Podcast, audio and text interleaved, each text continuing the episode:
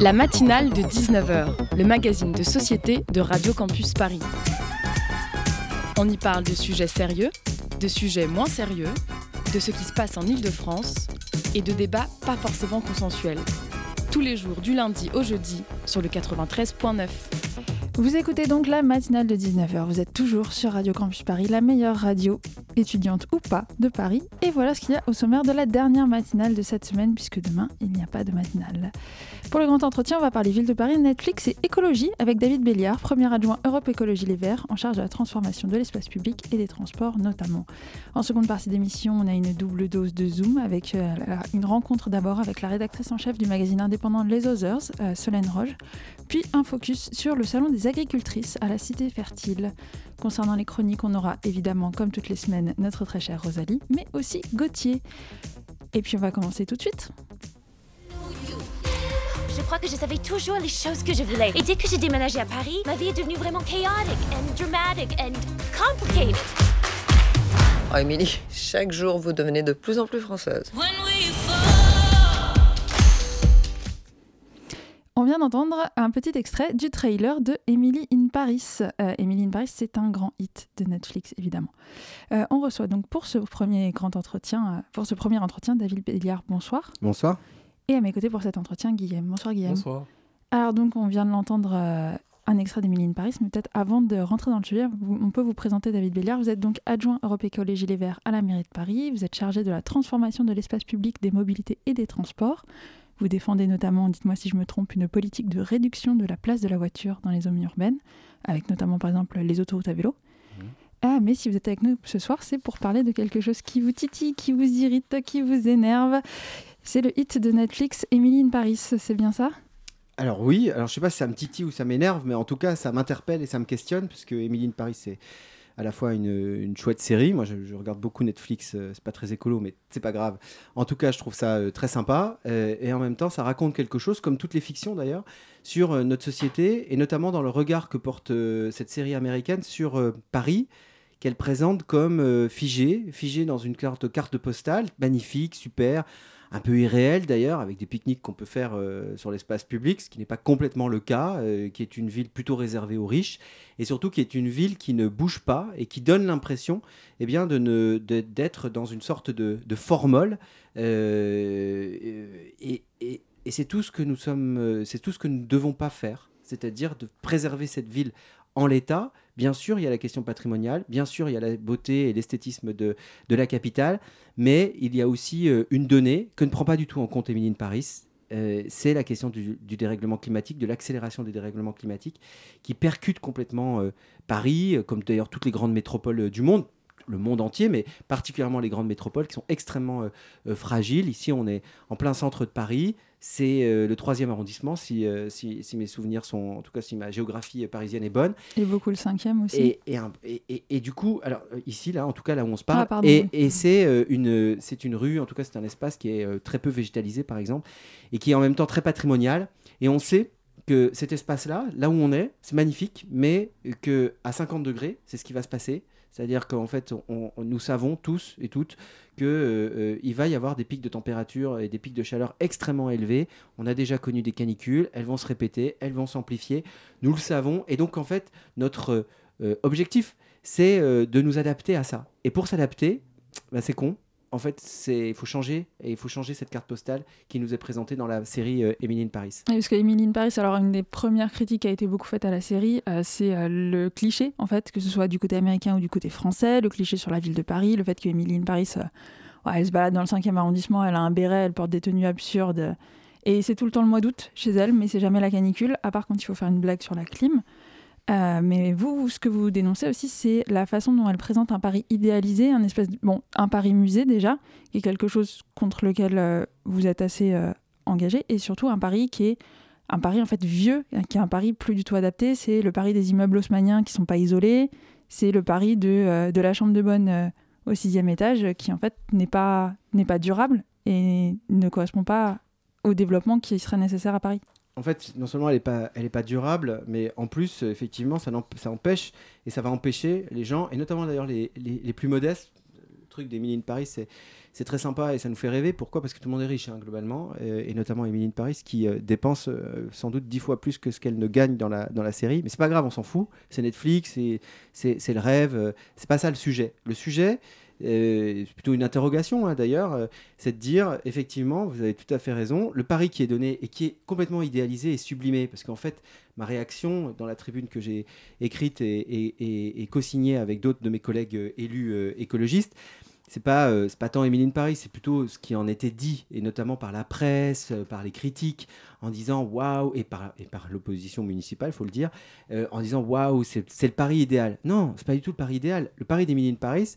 c'est un pari où en fait on loge sous les toits et euh, déjà, à l'été dernier, moi, on m'a raconté, j'ai des copains et copines qui, qui logent euh, dans des appartements sous pente et qui disaient bah, Moi, en fait, euh, j'ai été obligé de partir pendant la canicule. Partir. Parce qu'en fait, vous êtes dans des appartements où il fait 45 degrés la nuit. Donc, enfin, j'exagère peut-être un peu, mais en tout cas, il fait très très chaud la nuit. Et donc, c'est insupportable. C'est déjà invivable. Notre truc à nous, là, maintenant, c'est qu'il faut mettre, isoler ces bâtiments. Et isoler ces bâtiments, j'en parle dans le texte, par exemple, c'est de dire, est-ce qu'il ne faut pas, c'est très caricatural comme, comme, euh, comme image, mais quand même, mais c'est une réalité, est-ce qu'il ne faut pas peindre en blanc les toits? Bon, il y a plein d'autres choses à faire, mais il y a cette question de la couleur des toits. Or, le gris très particulier des toits de Paris, c'est euh, euh, un, critère hein, esthétique de la ville, c'est une identité de cette ville. Est-ce et donc du coup, vous voyez bien qu'il y a une sorte de tension entre les réalités du dérèglement climatique et ce que ça nous impose pour cette ville, et finalement, cet idéal qui nous est, euh, qui est véhiculé par Émilie Paris et par notre imaginaire collectif en nous disant on a trop envie euh, de garder euh, Paris tel qu'il est. On peut le faire, mais il faut, il faut se le dire entre nous, c'est un Paris où on ne pourra plus vivre. Est-ce que vous pensez que les, industries culturelles, Netflix par exemple, les, producteurs de cinéma, de séries, face à l'urgence climatique, elles ont un peu le, devoir de, véhiculer d'autres représentations pour interpeller l'opinion, pour intégrer cette dimension de l'urgence environnementale ou est-ce que, là je me fais un peu l'avocat du diable, mais euh, c'est pas la liberté des réalisateurs de représenter les villes comme ils l'entendent? Comment vous, vous, voyez ça? Et des scénaristes. Euh, les, les euh, en fait, la fiction, la fiction c'est la fiction. C'est le domaine artistique et créatif, donc les gens font finalement ce qu'ils veulent, ils, ils nous font n'importe quelle proposition. Il n'y a pas de il n'y a pas d'obligation d'une certaine manière. Euh, c'est le principe de la création, ici euh, la création cinématographique euh, ou visuelle, et c'est la même chose pour la création littéraire ou tout autre type de, de création. Par contre, je crois aujourd'hui que dans des séries et dans des histoires, il y en a plein d'ailleurs qui le font sur la plateforme Netflix ou dans d'autres plateformes de streaming, qui intègrent en fait des notions qui sont des notions aujourd'hui qui sont de notre vie quotidienne. La question du climat, euh, quand vous racontez une histoire aujourd'hui, c'est très difficile d'y faire abstraction, puisque en fait, ça nous touche et de plus en plus, ça nous touche dans notre vie quotidienne. Et donc, parliez tout à l'heure, euh, j'ai relevé ça. Euh, Émilie de Paris, elle vit dans une, dans une ville où où il fait, c'est toujours le mois d'août, mais sans jamais subir la canicule. Bon, alors euh, c'est très sympa, c'est ce qu'on a envie. Moi, je ne veux pas dire il faut, il faut faire autrement, c'est comme ça. C'est la proposition qui nous est faite. Et, encore une fois, je l'ai regardé cette série et plutôt, euh, ça m'a plutôt fait marrer. Mais par contre, euh, là où j'ai un sujet, c'est qu'effectivement, on ne peut pas dire que c'est un idéal de vie. Voilà, c'est tout. C'est qu'à partir du moment où vous sortez, vous arrêtez votre écran, eh bien, vous pouvez pas dire, mais en fait, c'est ça le pari dont envie de, dans lequel j'ai envie de vivre, parce que le pari qui nous est proposé dans Émilie Paris, encore une fois, c'est un pari qui n'est pas vivable. Ça, c'est le débat. C'est ce que nous avons là autour de la table et c'est le débat euh, qui a été d'ailleurs assez largement repris euh, euh, et, qui, en fait, à mon sens, doit être discuté. Et encore une fois, je vais vous dire, la ville, elle change. De toute façon, la ville, elle change.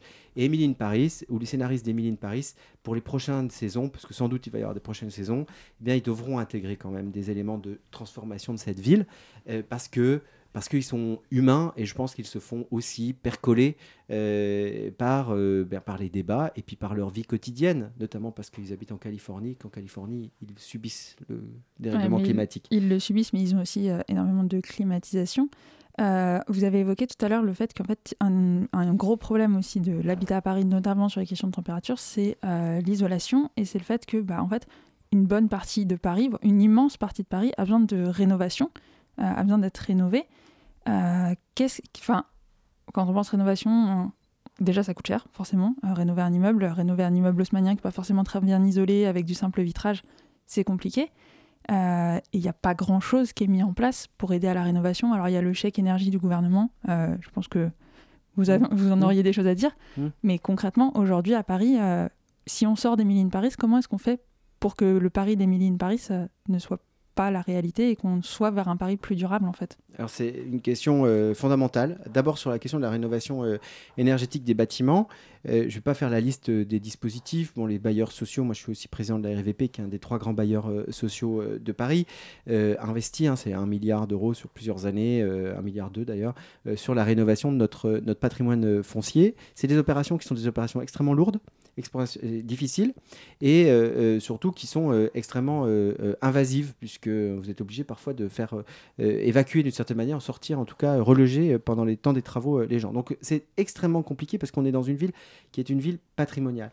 Donc oui, il y a un effort massif à faire sur la question de la rénovation énergétique des bâtiments. Nous n'y sommes pas et notamment les efforts faits par le gouvernement, enfin, en tout cas les propositions les positions posées par le gouvernement sont largement insuffisantes. Vous parliez d'ailleurs des vitrages. Euh, euh, du double vitrage, c'est marginal en fait dans le, dans le, il faut le savoir, hein, dans la rénovation euh, énergétique. En fait, vous pouvez changer vos, fenêtres et pas du tout changer et pas du tout améliorer ou améliorer de manière très faible votre, votre performance énergétique du bâtiment. Donc ça, évidemment, on est très loin du compte. Puis ensuite, il y a aussi toute la question qui est de l'ordre de la transformation de la ville. Euh, il y a des questions de renaturation, il y a des questions euh, de recréer par exemple des zones d'ombre, il y a des questions d'arrêter avec la voiture. Tout à l'heure, vous m'avez présenté en disant vous voulez réduire la place de la voiture. C'est vrai, c'est une réalité. Je dirais, pour rentrer un tout petit peu en amont, je veux qu'on continue à pouvoir vivre à Paris dans 20 ans, grosso modo. Oui, c'était une euh, présentation caricaturale. Non, non, mais c'est le titre d'ailleurs. Oui, bien sûr. Non, non, mais je, je, je, dis juste, en fait, pourquoi on fait ça? Pourquoi on fait ça? C'est parce que, grosso modo, la voiture n'est pas du tout adaptée, et notamment la voiture thermique n'est pas du tout adaptée, en fait, aux prochaines années. C'est terminé en ville, dans une ville dense. En plus, là, on est vraiment dans un, endroit très dense de Paris. Euh, c'est pas du tout adapté. Donc, en fait, tout ça pose un certain nombre de, de, de sujets et de sujets sur la transformation de la ville. La transformation. Euh, mais alors justement sur la transformation de la ville, il y a aussi la question des transports. Euh, alors vous, vous êtes notamment en charge des transports. On vient d'évoquer la question de la voiture. Euh, Émilie Paris, elle prend jamais la voiture. Euh, Émilie Paris, elle prend jamais les transports. On ne sait pas comment elle se déplace. Elle prend le taxi. Elle prend le taxi, c'est un budget. Bon, ça c'est toujours sur l'histoire de son budget et que le fait qu'Émilie Paris, c'est le Paris des riches. Mais Émilie Paris, de temps en temps, il y a des blagues sur oh là là, les Parisiens à vélo et et c'est n'importe quoi, etc. Dans la, dans la transformation énergétique, euh, il y, a, y a deux choses. Il y a l'accès à des mobilités douces, donc les vélos par exemple. Il y a aussi la question des transports en commun. Émilie Paris, elle prend jamais le métro, mais les transports en commun à Paris, c'est un gros, gros, gros sujet, surtout en ce moment. Il y a tous les problèmes de la RATP. Alors, la RATP qui est gérée par la région, hein, responsabilité plutôt de la droite euh, en ce moment. Mais euh, est-ce que enfin, la, la transition, elle passe aussi par les transports en commun? La transition, elle passe beaucoup par les transports en commun. En tout cas, elle passe par le changement euh, d'un modèle de déplacement qui était assuré par euh, en fait un modèle très individualiste qui est la voiture individuelle. L'autosolisme, c'est à peu près 70%. Et ce qu'on appelle en fait l'autosolisme, c'est prendre sa voiture seule. C'est à peu près 70% des déplacements en voiture à Paris. Donc vous voyez, c'est énorme. Euh, et donc en fait, c'est de passer de ce mode de déplacement qui est un mode de déplacement individuel, thermique, polluant, euh, avec un fort impact euh, environnemental, à d'autres types de déplacements. Et en fait, euh, cette révolution d'une certaine manière des mobilités qui se fait à Paris, mais aussi dans toutes les autres métropoles, disons, en tout cas des pays dits riches, eh bien, passe par les transports en commun. toujours. C'est-à-dire, en fait, on parle beaucoup du vélo, parle un peu, plus, euh, un peu moins du des piétons, mais en tout cas, on parle beaucoup du vélo parce que c'est un truc très médiatique. Et c'est vrai que nous faisons beaucoup d'efforts, 250 millions d'euros, euh, et on va faire 45 km euh, cette année de nouvelles pistes cyclables. Donc, on fait des infrastructures cyclables. D'ailleurs, je me déplace beaucoup à vélo. Mais en vérité, le cœur de l'affaire, et le cœur de, cette révolution, c'est les transports en commun. Transports en commun, ça existe depuis plus d'un siècle euh, à Paris, avec le métro et la ligne 1. Mais en fait, là aussi, c'est une révolution. Les bus deviennent électriques, ils deviennent moins impactants, moins carbonés. Euh, on doit améliorer euh, la qualité. Aujourd'hui, on en est très loin. Vous le disiez, c'est la galère totale dans, dans nos transports. Mais à côté de ça, nous sommes en train de réaliser le Grand Paris, le, le, Grand Paris Express, donc des lignes de métro. On a mais qui sont aussi souvent critiqués, notamment par les écologistes. Pour une partie d'entre eux, sur, certains tracés, pas tous. Euh, parce qu'en fait, il y a une partie de ces, euh, par exemple, le, prolongement de la ligne 14, euh, nous y sommes favorables. Par exemple, le prolongement de la ligne 12, nous y sommes favorables. La ligne euh, euh, 15, par exemple, ne pose pas de sujet. C'est la ligne 17 qui pose un, certain nombre de, problèmes de notre, de notre point de vue. Mais vous voyez en fait qu'on a fait des efforts. Il y a des efforts, et ça c'est réel, significatifs d'amélioration ou en tout cas d'augmentation des transports en commun. Il faut aller encore plus loin. C'est-à-dire qu'en fait aujourd'hui, dans une ville, une métropole comme Paris, comme le Grand Paris, 7 millions d'habitants, euh, chaque personne devrait avoir une alternative en termes de transport en commun. Chaque personne. C'est-à-dire que vraiment à 5-10 minutes, quoi, grosso modo, à pied. Parce que si vous n'avez pas ça, en fait, vous ne pouvez pas faire la transition. C'est-à-dire vous ne pouvez pas dire aux gens Ah ben non, les amis, c'est trop tard, vous ne pouvez pas prendre votre voiture. C'est pas possible. C'est surtout sur les gens qui sont euh, assignés à, l'usage de l'automobile. Il y a, des gens qui sont assignés à l'usage automobile. Nous, on est plutôt privilégiés. À Paris, vous avez le réseau de transport en commun, sans doute un des plus denses de- du monde. Donc, faut, on l'oublie souvent, mais, c'est euh, il y a une station de métro, grosso modo, tous les 300 ou 400 mètres. Donc c'est un truc de dingue, en vérité, quand vous regardez un petit peu. Euh, ça, c'est pas le cas dans toute la métropole du Grand Paris. Donc il y a, y a effectivement des efforts significatifs, massifs, notamment sur ce qu'on appelle les transports en commun de surface, c'est-à-dire les bus plus globalement, vous avez le tram, mais de toute façon les bus. Et donc du coup, d'améliorer les qualités de service des bus. C'est pour ça que par exemple à Paris, nous sanctuarisons les couloirs de bus. Et je sais qu'il y a des débats euh, sur euh, l'opposition entre vélo et bus. C'est faux. Lorsque nous faisons des pistes cyclables, dans 90% des cas, nous sanctuarisons, c'est-à-dire nous préservons les couloirs de bus parce que pour nous et pour moi, la transition que nous sommes en train d'opérer passe massivement par les transports en commun et c'est seulement comme ça que nous pourrons inciter les gens aussi, parce que c'est des compléments, à faire du vélo, à faire de la marche à pied et à abandonner surtout leur voiture individuelle. Mais cette transformation, alors euh, en ce moment, il y a aussi quelque chose qui se prépare euh, pour Paris, c'est euh, Paris 2024. Euh, alors il y a deux choses. Il y a la transformation de la ville en préparation des JO, euh, qui évidemment, accueillir les Jeux Olympiques crée forcément des transformations dans toutes les grandes villes qui les accueillent. Et il y a la vitesse à laquelle ces transformations se font. Il y a beaucoup de critiques qui disent que Paris ne sera pas prêt pour les JO, que Paris fait n'importe quoi dans ces transformations pour les JO, et notamment en termes de transport, en termes de mobilité douce, en termes de, de bâtiments, de manière générale. Est-ce que ça, c'est une opinion que vous partagez? Alors, une opinion que je partage, disons que la position euh, que j'ai, moi j'ai défendue, c'était euh, plutôt de refuser les Jeux Olympiques, donc je suis très à l'aise par rapport à ça. Maintenant, il se trouve que je suis en responsabilité, donc euh, je, je, je, je, suis dans un exécutif, ça a été voté, euh, et donc j'essaye et je participe à faire que tout ça se passe le mieux possible. Moi, je suis, je regarde, en tout cas sur les aspects qui sont les aspects de transport, on va voir euh, ce que nous portons. C'est d'abord euh, la cyclabilité euh, des, Jeux Olympiques. Ce sont les Olympistes qu'on a dévoilés avec l'ensemble de l'exécutif il y a quelques jours. Euh, et c'est quand même euh, 60 km de pistes cyclables pour euh, permettre en fait de relier l'ensemble des sites olympiques sur le, so- le 75 sur Paris et sur la Seine-Saint-Denis. Donc c'est quand même très important en termes d'efforts. Tout ça va être réalisé dans les prochains mois. Donc euh, c'est un effort significatif. Nous demandons aujourd'hui un plan de circulation du quotidien, ce que nous n'avons toujours pas. Et oui, nous avons un certain nombre d'incertitudes sur la manière dont tout ça va se, réaliser. Maintenant, le pire n'est jamais, certain. Donc nous allons, je l'espère en tout cas, euh, arriver à des solutions qui seront à la fois des solutions efficaces pour les gens, mais surtout écolo, en tout cas le plus écolo possible, euh, et que, ne puisse, que être euh, ce type d'événement. Merci beaucoup David Béliard d'être avec nous. On va faire une petite pause musicale, on se retrouve juste après.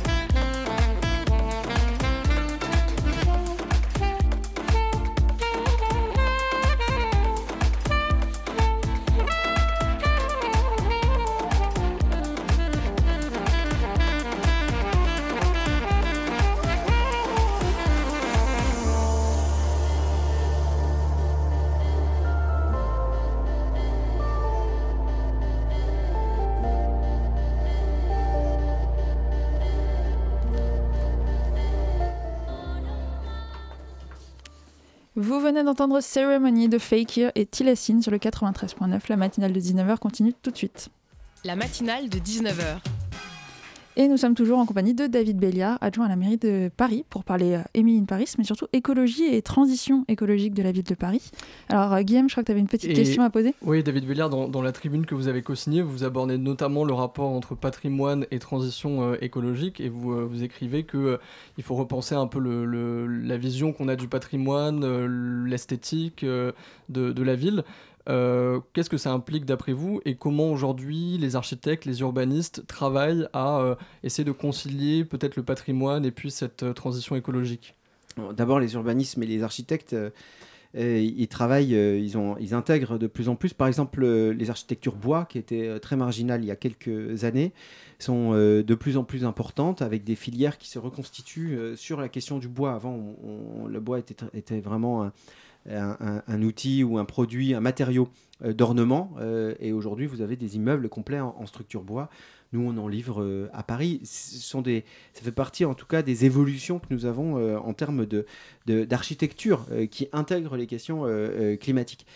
Ensuite, la question en fait du patrimoine est une question éminemment politique. Plus que c'est ça que je, souligne dans le texte. Elle est beaucoup plus politique que technique.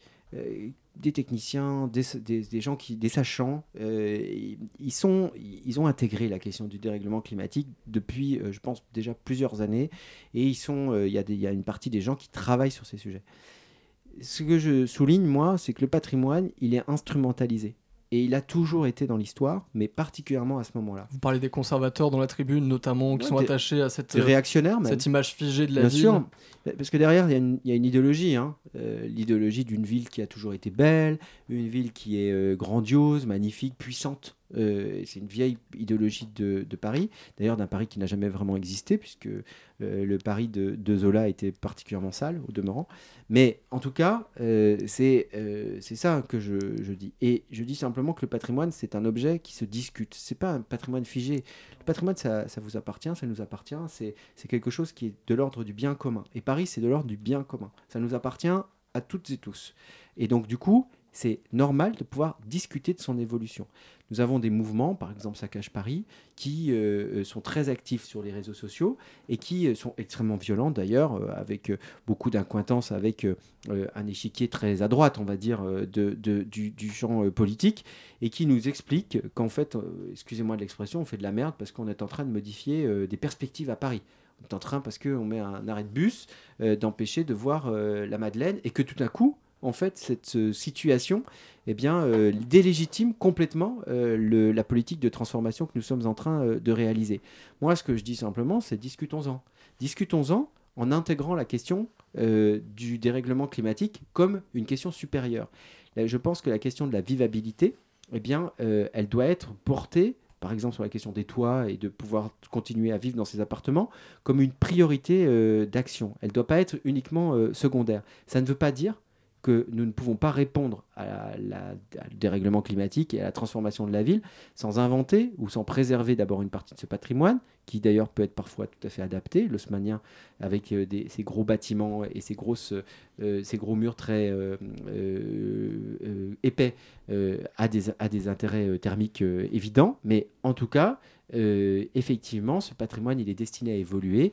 Et d'ailleurs, dans tous les des moments importants euh, de la ville et de Paris, euh, cette question patrimoniale a toujours été, euh, d'une certaine manière, discutée, débattue parfois très violemment entre les modernes et les anciens.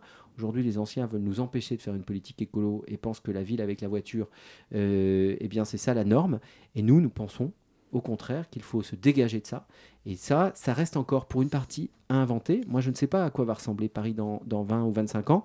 Mais en tout cas, ce que je souhaite, c'est qu'elle soit une ville plus verte, une ville avec moins de voitures, avec plus de vélos et avec des bâtiments qui seront mieux isolés. Voilà, grosso modo.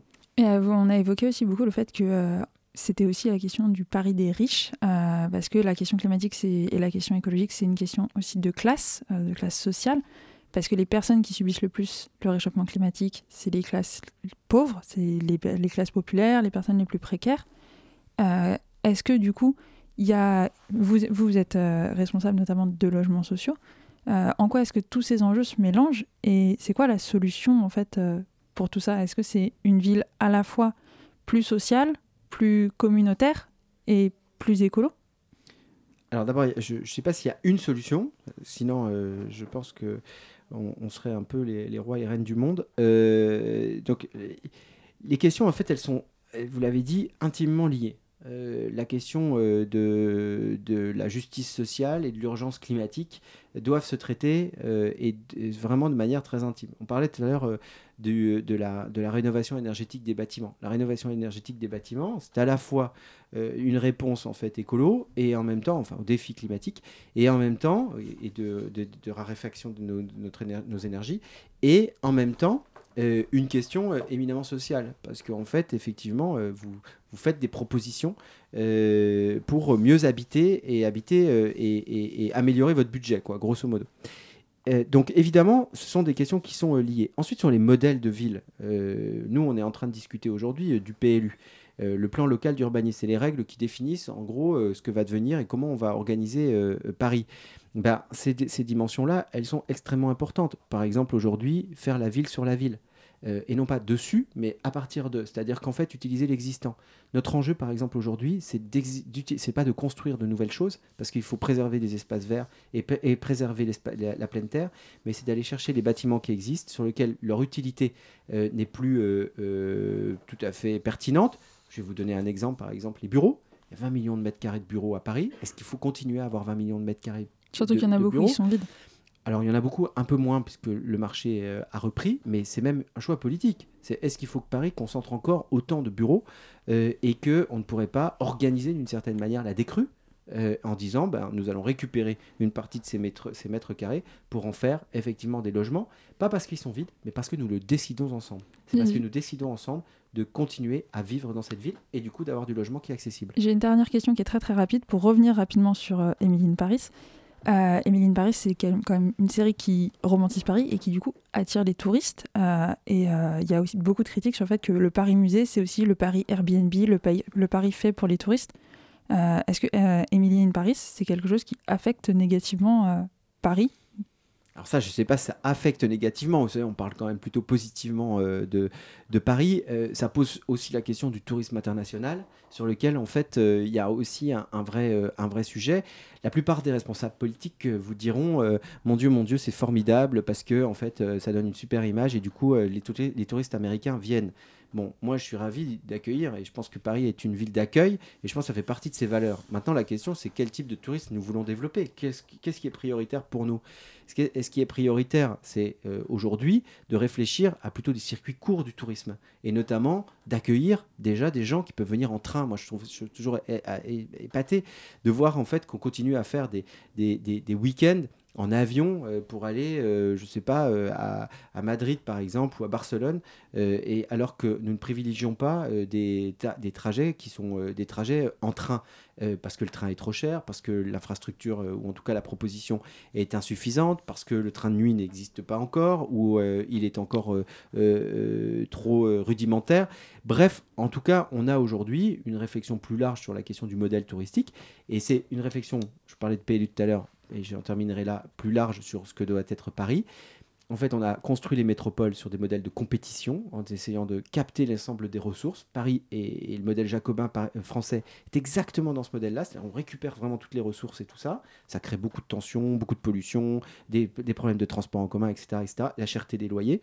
Euh, et aujourd'hui, il faut sortir de cette doctrine, il faut sortir de cette idéologie. Et l'idéologie, aujourd'hui, en tout cas moi, celle que je défends, c'est celle de la euh, coopération. Je pense que Paris doit être une ville moins centralisatrice, plus partageuse, plus équilibrée avec euh, notamment euh, ses voisins et défendre des modèles et notamment des modèles de développement. On peut continuer à se développer, hein, mais des modèles de développement qui soient euh, des modèles de développement plus sobres, plus respectueux et, et de l'environnement et aussi de, des gens qui, qui vivent euh, tout simplement. Moi, je crois beaucoup à ça. Je pense que c'est le modèle qu'on essaye de porter au sein de cette majorité et c'est le modèle qu'on continuera euh, euh, à porter pour la suite.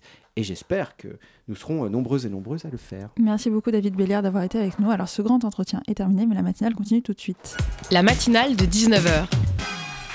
Et aujourd'hui, on reçoit Alice. Désolée, j'ai pas trouvé un prénom drôle. Bonjour Alice, vous êtes une designeuse un peu particulière. Vous pouvez nous en dire plus? Oui, je suis designeuse fonctionnaire. Euh, je sais que ça peut surprendre. Après un BTS mode, on pense aller vers la haute couture et on pense rarement à la basse couture. Et on a déjà vu vos tenues où exactement? Ah, mais pendant les grèves, euh, pour moi, c'est la Fashion Week. Vous voyez les tenues des policiers? Eh ben, c'est moi. Et ouais, j'ai eu l'imp- j'ai eu l'inspiration de leur chapeau en regardant une tranche de melon et en regardant mon neveu qui faisait un bateau en papier. Alors, par contre, je tiens à rappeler quelque chose mes modèles ne sont pas formés au défilé. J'ai beau leur crier depuis mon balcon Allez, on n'oublie pas la main sur la hanche. Et non, la grenade est décorative, ça ne se lance pas sur des humains. Eh ben, ils m'écoutent pas. Ça doit être un peu compliqué, hein. c'est un milieu concurrentiel?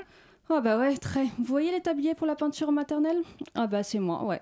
Ah Bah je peux vous dire que ça a pas tardé à me copier. Hein. Puis il pensait que je le verrais pas, sauf que la semaine dernière, je, me, je suis allée me faire une bichectomie. C'est quoi une bichectomie? C'est une opération pour enlever la graisse des joues. Mais attention, ce n'est pas par question d'esthétisme, c'est une question d'isolation thermique. Maintenant, contrairement à vous, ma nourriture refroidit plus rapidement, et oui, adieu les brûlures. Alors je tiens juste à informer le public que clairement il y a une moins bonne isolation phonique. Hier j'ai mangé des carottes crues, on aurait dit le dernier single de Snoop Dogg. Attention beatmaker, j'arrive. D'accord, mais pourquoi vous vouliez nous parler de cette opération? Euh, oui, en fait, cette opération, j'ai découvert que les tabliers d'enfants que j'avais conçus, eh ben, ils ont réutilisé mon design pour les tenues de chirurgiens. Vous êtes dans un milieu compétitif, oui. Ah ouais, m'en parlez pas. J'essaie de gagner le, le projet public de la tenue du médecin légiste sur des scènes de crime. Le but, c'est de créer un vêtement pour couvrir l'entièreté du corps pour éviter toute agression par des germes. Donc j'ai demandé conseil aux meilleurs, les femmes qui ont travaillé avec PPDA, et elles m'ont dit oubliez, le défi est trop grand, mieux vaut éloigner les germes et les mettre en bocal. Donc maintenant, bah, je sais plus trop quoi faire. D'accord, c'est quoi la tenue iconique en basse couture? La robe des juges. C'est la petite robe noire de la basse couture qui flirte avec la haute couture. Est-ce qu'il y a une jalousie entre haute et basse couture? Oui, les hautes coutures sont persuadées qu'on les envie, alors que nous, on voit juste des modèles qui ne durent qu'une saison, alors que nous, bah, ça va rester des dizaines d'années. Et si le design était si bien, pourquoi les changer chaque saison? Je me pose quand même la question de la longévité de votre métier dans un pays qui, supprime constamment des postes dans le public. Ah oui, beaucoup de mes confrères sont inquiets, mais personnellement, j'ai de la chance. euh, grâce à mes contrats des tenues de policiers, euh, je suis sûre de tenir jusqu'à ma retraite, si, si elle existe. Merci beaucoup Alice pour ce témoignage. En effet, à la retraite, euh, on ne sait pas trop si elle va exister, c'est pour ça qu'il faut aller dans la rue. Et puis merci beaucoup à Rosalie pour cette magnifique chronique hebdomadaire. Toujours un plus de personnages. Pour nous remettre de cette chronique, je pense qu'on a bien besoin de musique, donc on va se retrouver juste après ce morceau qui s'appelle On You.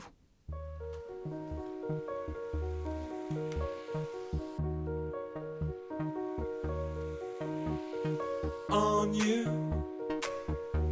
My feelings have been hurt. On you. Don't you see the clouds coming down? On you. My feelings have been hurt. On you. Don't you see the clouds coming down?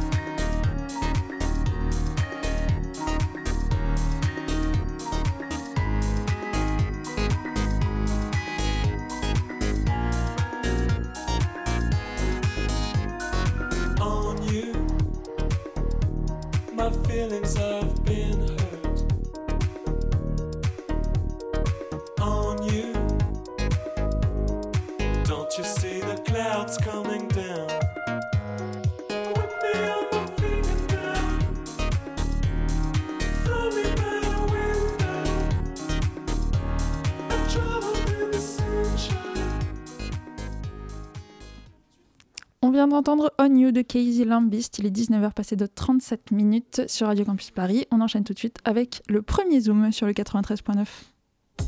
Le Zoom, dans la matinale de 19h. Dans ce, dans ce premier zoom, on reçoit Solène Roche, rédactrice en chef du, ma- du magazine indépendant Les Others, pour parler notamment de cinéma. Et ce zoom sera mené par Ma- Nathan. Bonsoir Nathan. Bonsoir. Marcher devant, c'est le nom donné au film qui a été réalisé par les Others et qui retrace euh, l'ascension d'une montagne par des femmes en non-mixité. En ligne de mire pour ces aventurières, c'est le mont Buet, près de Chamonix. euh, qui a été tristement surnommé le Mont Blanc des Dames. Derrière cette appellation, il y a en fait une histoire bien particulière. Il s'agit du premier sommet de plus de 3000 mètres qui a été gravi par deux femmes en 1786. Marcher devant, c'est un acte politique d'émancipation dans un monde de l'alpinisme et de l'outdoor qui reste lui aussi encore largement dominé par les hommes. Partait à l'aventure entre femmes. Ça, c'est le message que nous a envoyé Laurine un soir. Et puis on s'est demandé pourquoi, alors qu'on adore partir grimper, pédaler ou randonner, on n'avait encore jamais fait qu'entre femmes. Autour de nous, on a réalisé que beaucoup d'amis étaient dans le même cas. Sans vraiment pouvoir l'expliquer, partir entre elles ne semblait pas si évident que ça.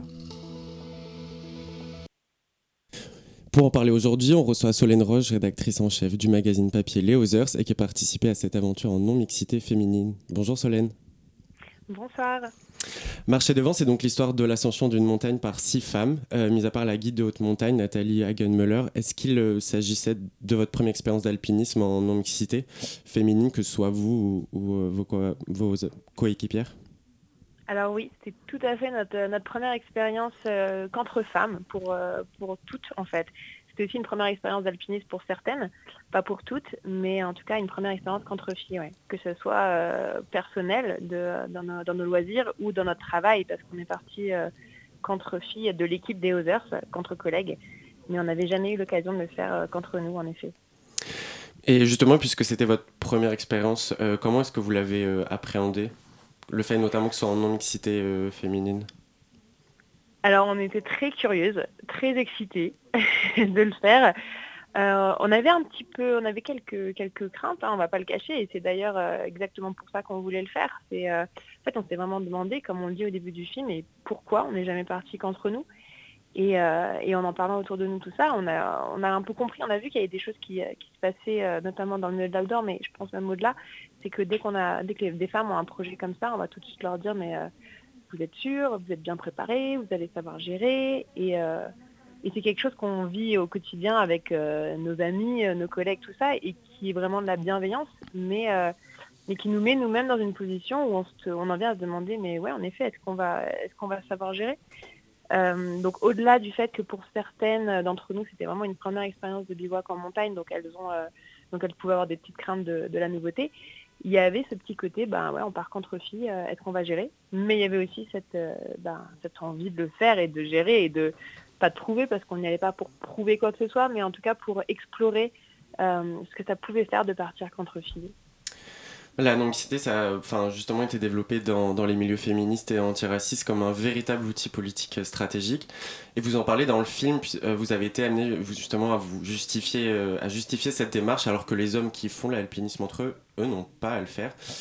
Pourquoi est-ce que la mixité représente paradoxalement un obstacle majeur pour, pour l'égalité? Et comment est-ce que vous l'avez ressenti dans cette expérience en non-mixité féminine en comparaison justement avec des, des expériences en, en mixité? Ouais, c'est vrai que c'est ça qui, est- vraiment passionnant, c'est qu'en fait, on s'est rendu compte que la mixité qui peut euh, apparaître comme un outil euh, de base pour acquérir l'égalité, voilà, même nous, au sein de Others, dès qu'on fait euh, une aventure, on, veut qu'il y ait plus de femmes dans l'outdoor, donc on s'était dit, depuis des années, ben, on va mettre des filles dans toutes nos aventures, on essaie toujours d'avoir au moins une fille d'un visage féminin dans toutes les aventures, en espérant que ça, que ça en inspire d'autres à, à faire de même, mais en fait, on se rend compte que la mixité, ça peut avoir un un effet euh, délétère, paradoxalement. C'est que, et ça, ça se joue au niveau, en fait, tout simplement des, dynamiques de groupe. C'est que ce qui va se passer quand une femme est avec d'autres hommes, c'est qu'elle va se mettre elle-même euh, en retrait. Elle va elle-même se sentir moins capable. Elle va être protégée ou dénigrée selon, euh, selon ses collègues. Mais souvent, c'est protégé. C'est de la, voilà, c'est de la, comment dire, c'est de la discrimination qui, voilà, qui est pas, qui est pas directe c'est euh, voilà, elle va être protégée, elle va pas, on va pas, c'est pas elle qui va monter la tente. Et c'est d'ailleurs ce que dit une de nos, une de nos collègues dans le dans le film, c'est qu'elle s'est rendue compte qu'elle elle allait souvent en montagne avec son avec son ami, mais que c'était toujours lui qui montait la tente et que elle, elle se- automatiquement, elle se mettait en retrait et elle s'était autoproclamée pas capable de le faire.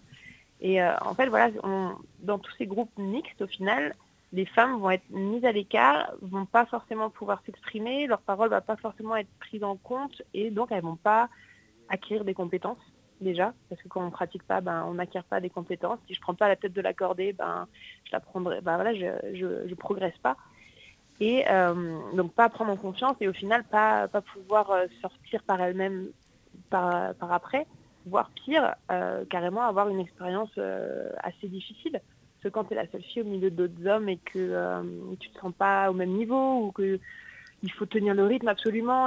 Et, en fait, on se met une pression on- et on se l'automet. Hein. Souvent, c'est pas les hommes qui viennent nous mettre une pression, mais on s'automet une pression parce qu'en tant que femme, et c'est ce que dit Nathalie également dans le film, c'est qu'en tant que femme, ben, il faut faire aussi bien que les hommes, voire mieux, pour prouver un peu sa place et que, et que ça peut euh, rendre l'aventure euh, qui était censée être un moment de plaisir, ben, finalement un moment assez difficile. Vous parlez de l'aspect un peu délétère de la, mixité et une des difficultés qui a justement été évoquée par, euh, la guide dans le film, c'est le manque de légitimité et de reconnaissance dont souffrent les femmes euh, dans ce milieu.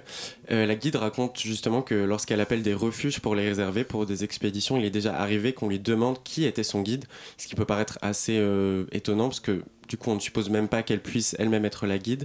Est-ce que ce serait pas ça un des principaux enjeux aussi pouvoir montrer que les femmes sont tout autant capables que les hommes si on leur laisse la, la liberté de le faire? Mais ouais, tout à fait. Alors là, ce qu'avait entendu la guide, bon, pour mettre dans son contexte, c'était dans les années 80. hein. Je pense qu'aujourd'hui, on ne lui poserait plus la question, mais cela dit, il n'y a que une trentaine de femmes guides sur 1500 guides. Enfin, faut imaginer la, la, la différence. Ça évolue, ça évolue euh, vraiment, mais ça reste encore euh, anecdotique.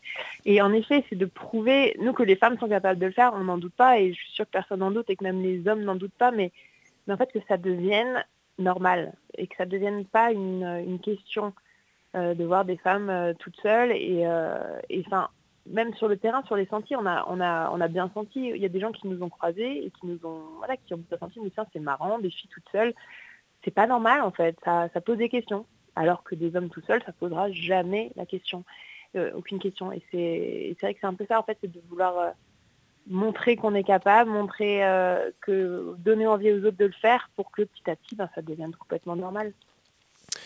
Euh, à la suite de la diffusion de, ce film, vous avez été confronté à des réactions assez sceptiques, voire hostiles au concept de non-mixité féminine euh, vis-à-vis de personnes et d'hommes, surtout qui ne comprenaient pas les difficultés à exister, à s'affirmer en tant que femme dans une pratique qui reste encore euh, l'apanage des hommes. Est-ce que comment vous avez reçu ces réactions? Est-ce qu'elles ont notamment motivé l'article que vous avez écrit à la suite, à la suite de ce film? Ouais, c'est vrai qu'on a, on a reçu beaucoup, beaucoup de retours. J'en ai même reçu, moi, euh, enfin, été préparée, hein, je, savais qu'il y aurait des retours, mais peut-être pas à ce point-là. J'ai reçu beaucoup de mails, beaucoup de messages privés, enfin, ça m'a préoccupée pendant plusieurs semaines et euh, ça n'a pas été euh, très facile, mais, mais le sujet est important, donc c'était, voilà, c'est le, c'est le revers de la médaille, on va dire.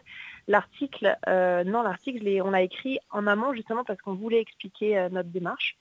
Euh, et on s'est rendu compte que peu de personnes avaient lu l'article parce que les, re- les commentaires qu'on a reçus, à mon avis, les gens qui les ont, écrits n'avaient pas lu l'article. Et j'en ai d'ailleurs eu la, la preuve souvent parce que j'ai quand même pris le temps d'échanger euh, avec avec certaines personnes qui faisaient des retours très négatifs et c'était très enrichissant de pouvoir, euh, on a eu des échanges de mails passionnants et ils m'ont dit qu'en effet ils n'avaient pas eu l'article et qu'une fois qu'ils avaient eu l'article, ils avaient beaucoup mieux compris la démarche.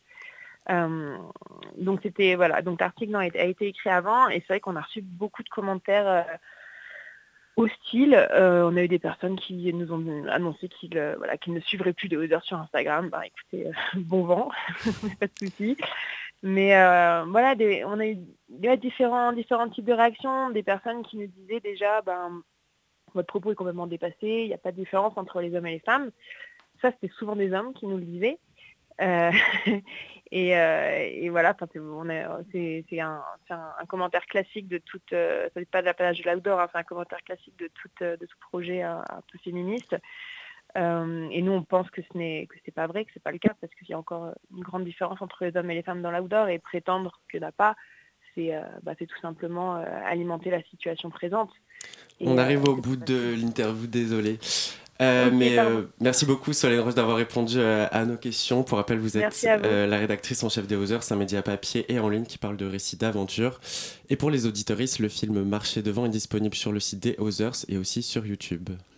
Merci beaucoup d'avoir été avec nous. Euh, on a encore une chronique et un zoom, donc on va faire une pause musicale très rapide et on se retrouve juste après ça.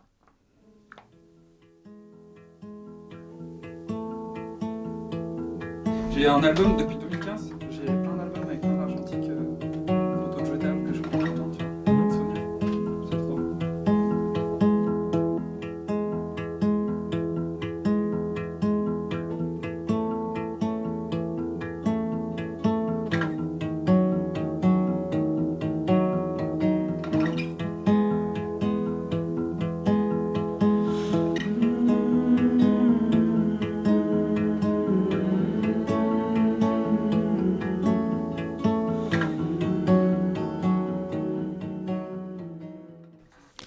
Et on vient d'entendre un mini mini extrait de Beau moment de Maxence sur Radio Campus Paris, mini mini parce qu'on est en retard, mais du coup on enchaîne tout de suite avec la suite. La matinale de 19h. Et on a une chronique euh, avant le dernier zoom, là c'est la chronique de Gauthier qui va nous parler humour et amour. Exactement, euh, bonsoir. Euh, donc cette semaine c'est ma troisième chronique ici sur ces ondes et je suis déjà en retard parce que euh, je vais vous parler de la Saint-Valentin, fête qui en vrai je comprends pas pourquoi c'est une fête si importante, après tout bah, c'est juste un prénom quoi, on n'en fait pas autant pour la Saint-Gauthier. Bref, j'ai décidé pour cette semaine de laisser parler mon cœur et d'écrire une chanson sur la Saint-Valentin. Aujourd'hui nous sommes le 14 février, une journée qu'il convient à tous de célébrer. Il paraîtrait que c'est la Saint-Valentin. Dommage, je connais personne qui s'appelle Valentin. C'est dommage, hein. euh, J'aurais pu faire une super chanson, quoi. euh, malheureusement, ouais, dans mon entourage, euh, personne, c'est ballot, hein. Ouais, voilà. Bon, à la limite, si je réfléchis vraiment, c'est pas grave, j'ai mon amie Valentine qui m'a donné rendez-vous ce soir à la ville. Elle m'a envoyé un message sur Facebook que bah j'ai pas vu car j'utilise plus Facebook. Bah voilà, fin de la chanson. Hein. Euh, Valentine, bah vu qu'elle a pas eu de réponse, euh, elle est restée m'attendre au restaurant une heure, deux heures et puis basta quoi. Du coup, pour résumer, euh, c'était une super journée ce 14 février. Je me suis oh, trop amusé. Bon, maintenant je vais me coucher. Aujourd'hui, nous sommes le 15 février. Je me réveille avec 35 appels manqués. C'est Valentine qui insiste pour se voir ce soir. Je comprends pas trop, mais bon, bref, vas-y, hein, euh, viens me voir si tu veux. hein. Elle arrive chez moi à 19h pétante. Elle me dit Oh tiens, tu regardes la pétanque. Et me dit Oh, oh, chouette, j'adore la pétanque. Euh, S'assoit dans le canapé et on regarde, bah. La pétanque? La pétanque. C'était une super soirée ce 15 février. Valentine s'est endormie, affalée sur mon canapé. Moi, comme je suis très bien élevé et quand même pas teubé, moi je suis allé dans ma chambre et je vais me coucher. Voilà. Euh, Aujourd'hui, nous sommes le 16 février. Valentine m'a préparé le petit déjeuner. Des œufs au plat et du bacon en forme de cœur. C'est bien sympa, mais bon, moi je préfère ça euh, aux 4 heures. Là, elle s'approche doucement de moi, avec un grand sourire aux lèvres, me demande Tu vas toujours pas? Je réponds euh, Si, si, t'as fait un petit déj anglais, mais bon, on est en France en fait, euh, du coup, bah, c'est pas trop dans le thème quoi. Elle me met son doigt sur ma bouche et me susurre dans mon oreille. Et là, en fait, elle m'a juste soufflé dans l'oreille, quoi. Elle s'est relou. C'est tout ce qu'elle voulait faire depuis le début. En fait, c'était son plan. Et c'est même pas agréable. En plus, j'ai hyper mal à l'oreille maintenant. Et ça veut pas partir. Franchement, ça me saoule trop. C'est hyper saoulant. On a plus 6 ans, quoi. En plus, après, elle s'est barrée en courant en me laissant là. euh. Bref. C'était pas une super journée ce 16 février. J'ai maintenant un tympan percé et puis trois jours d'ITT. Il me reste plus qu'à manger mon petit déjeuner et surtout à engager un bon avocat pour demander des dommages et intérêts parce que là, Valentine, je sais pas où t'es parti, mais crois-moi, tu vas pas t'en sortir comme ça. hein. Je vais traîner en justice. Tu vas moins rigoler quand tu vas devoir me verser 2000 balles tous les mois. Ça t'en prend un tiens. Maintenant, je vais me coucher. Je vais me coucher. Merci beaucoup Gauthier. Alors, il est arrivé à la rédac qui m'a dit ouais je vais faire des blagues. Euh, non, tu nous as fait une chanson au ukulélé. Bah, merci beaucoup Gauthier. Et euh, c'est sur cette note que se terminent les dernières chroniques de la journée. Et on a un petit dernier zoom. La matinale de 19h. Et dans ce dernier zoom avant de se quitter, on reçoit euh, Amélie Chomton qui est chargée de communication pour la Cité Fertile. Bonsoir à vous. Bonsoir. Alors, euh, vous êtes parmi nous parce qu'à la Cité Fertile, il va y avoir un salon des agricultrices euh, très bientôt. Euh, avant d'en parler peut-être plus en détail, est-ce que vous pourriez nous présenter un petit peu la Cité Fertile? Parce que c'est un lieu un petit peu spécial, un petit peu à part quand même. Exactement, c'est un lieu déjà à Pantin dans le 93 et c'est une ancienne gare de marchandises qu'on a réhabilitée pour la transformer en tiers-lieu. Donc un lieu vivant où il y a plein d'activités. C'est un mélange de café-cantine, espace événementiel, espace dédié à l'agriculture urbaine. Bref, c'est très grand, ça fait un hectare. Donc il faut venir voir pour un peu humer le, lieu. Euh, mais voilà, on, est là jusqu'à euh, probablement 2024. Donc c'est un tiers-lieu temporaire. On est sur un futur terrain d'éco-quartier. Alors, euh, vous accueillez beaucoup d'événements à la Cité Fertile, hein, divers, euh, des salons, des festivals de musique, des, des- des vide dressing parfois. Euh, là, le 4, les 4 et 5 mars, donc un week-end qui approche euh, quand même, vous, ac- vous accueillez un salon des agricultrices. Alors, euh, pourquoi est-ce que vous faites déjà... question très bête, hein, mais pourquoi vous faites un salon... en plus du salon de l'agriculteur, il y a d'autres choses à dire que les vaches du salon de l'agricultrice? Alors j'espère qu'il y a d'autres choses à dire, même si les vaches sont, très chouettes, mais on voulait faire un événement, un, pas un contre-événement, c'est vraiment un événement annexe pour parler des agricultrices, euh, parce qu'on fait pas non plus euh, écho euh, pendant le salon des agriculteurs, on fait pas un énorme écho là-dessus, on voulait vraiment avoir deux jours pour célébrer celles qui font l'agriculture en France, peu importe le territoire, peu importe la génération, vraiment deux jours pour célébrer toutes ces personnes et surtout pour offrir un safe space pour toutes celles qui sont agricultrices, qui veulent le devenir. Un espace où il y aura des conférences, des projections, des cercles de parole, euh, un petit marché de producteurs, voilà, vraiment pour faire un, coup de projecteur sur ces, agricultrices et comment le monde de l'agriculture, euh, bah, comment il leur ouvre les portes, quels sont les leviers qu'on peut actionner pour être plus indépendante, quelles sont encore les, embûches qu'on peut avoir. Euh, vraiment axé là-dessus pendant deux jours et, euh, et toujours avec un ton festif parce que c'est aussi un peu notre marque de fabrique à la Cité Fertile. On, évoque plein de sujets, toujours en l'ouvrant pour les grands et les petits. L'agriculture, euh, c'est déjà c'est une industrie essentielle euh, pour la survie, tout simplement, Euh, mais c'est aussi une industrie qui souffre beaucoup. On entend beaucoup parler de la difficulté, de la précarité. Il y a beaucoup de suicides d'agriculteurs. Est-ce que les femmes, donc les agricultrices, sont encore plus particulièrement touchées par ces problématiques? Dans quelle mesure? Et ben ça, c'est tout l'enjeu qu'on va essayer de déterminer. Moi, j'ai pas la réponse exacte de tout ça, mais justement pour ces deux jours, c'est de réunir aussi celles qui font l'agriculture en France, celles qui ont vécu tout ça, celles qui ont les réponses, mais aussi les associations, euh, diverses associations qui réunissent des agricultrices, euh, que ce soit des agricultrices en milieu rural ou en milieu urbain. Nous, on travaille aussi avec des agricultrices euh, bah, de l'agriculture urbaine. Donc voilà, et le but de tout ça, c'est de répondre à ces questions, que ce soit une question de bah, est-ce qu'elles en souffrent, comment elles peuvent rentrer aussi sur le monde agricole et quel, euh, quel accueil le monde agricole leur fait, mais ça peut être aussi euh, bah, quel le patriarcat, quel impact il a eu sur, sur ces femmes qui veulent devenir agricultrices. Je prends un exemple, on va diffuser un podcast, enfin en tout cas une table ronde avec podcast avec Arte, euh, de, des agricultrices qui succèdent à leur père et euh, bah, quel, quel poids elles peuvent avoir et quel impact ça va avoir aussi sur elles de d'arriver avec une, d'une ferme euh, issue d'un, père et d'être la fille de l'agriculteur. Euh, comment on est accepté aussi dans ce monde professionnel euh, qui était quand même en grande partie patriarcal. Oui, c'est un monde très masculin, c'est aussi un monde plein de clichés. Du coup, au niveau du déroulé du salon, vous avez évoqué un marché, vous avez évoqué des tables rondes. Sur ces tables rondes, qu'est-ce qu'on va retrouver? Est-ce qu'on va retrouver des témoignages d'agricultrices, des conseils pratiques tout simplement? Un peu tout, on a vraiment euh, différentes, euh, différents axes. Le but, c'est de. On sait qu'on ne pourra pas tout traiter, mais on travaille avec euh, donc Ophélie, ta mère nature, on travaille avec La Relève et la Peste, avec Arte, pour évoquer, évoquer différents sujets. Donc, effectivement, il y aura des conseils, il y aura des cercles de parole en, mixité, enfin non mixité, du coup, choisie. Il y aura vraiment divers panel. On est sur 3 à 4 conférences par jour. On a en plus des ateliers pour aussi comprendre bah, qu'est-ce que c'est de l'agriculture. Euh, on a des espaces pour les, pour les enfants. On a des visites d'une pépinière. On a une pépinière sur place. Euh, voilà, donc il y aura euh, tout un plein d'activités. On annonce le programme officiel demain. Donc restez à l'affût pour avoir justement toutes ces conférences et tout ce qu'il y aura. On a évoqué du coup la question du féminisme. Juste avant, en première partie d'émission, on recevait David Belliard, qui est adjoint écolo à la mairie. Donc on parlait évidemment d'écologie. L'agriculture, c'est un, sujet central dans l'écologie. Euh, Est-ce que du coup, votre, euh, votre et la Cité Fertile, c'est un tiers-lieu plutôt porté sur l'écologie. Est-ce que le salon, il aborde la question de, de modes euh, alternatifs d'agriculture, par exemple la permaculture, la question du bio Est-ce que c'est des choses qu'on peut retrouver au salon?